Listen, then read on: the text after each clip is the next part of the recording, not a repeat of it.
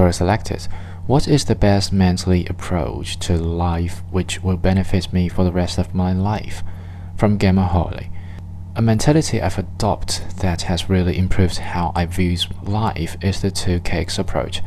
A couple of years ago, I stumbled upon it in a comic that's circulated Tumblr quite a few of times.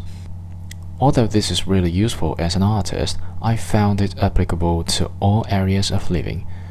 I think a lot of our current modern society is based upon this idea of linear progress that we should keep working to get better, to have better lives, to improve things, which of course leads to constantly comparing yourself to others.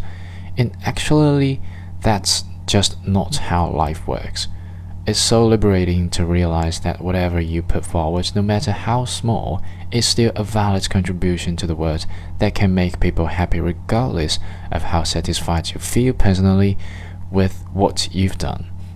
From there, as you continue to make things in whatever profession you pursue, you'll get closer to closing the gap between what you want to be making and what you are making. And that feels pretty great as well. Don't get disheartened by the progress of the people around you.